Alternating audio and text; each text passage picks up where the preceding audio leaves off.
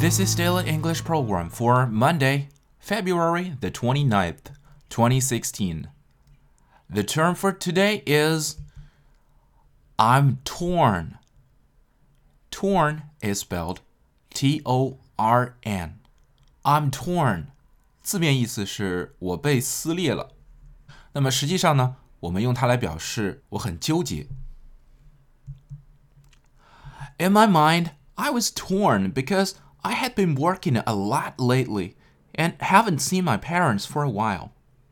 我心里有点纠结，因为最近都工作到很晚，已经有段时间没有看父母了。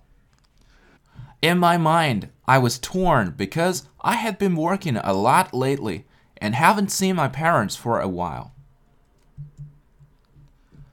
I'm torn between a number of different choices.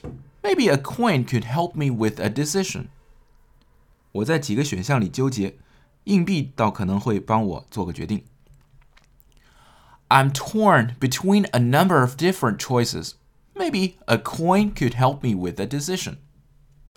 So, guys, you can try to make a sentence and tell me what kind of things make you torn. For more video series of my show, please check out my website at tubeguy.com or follow us on WeChat.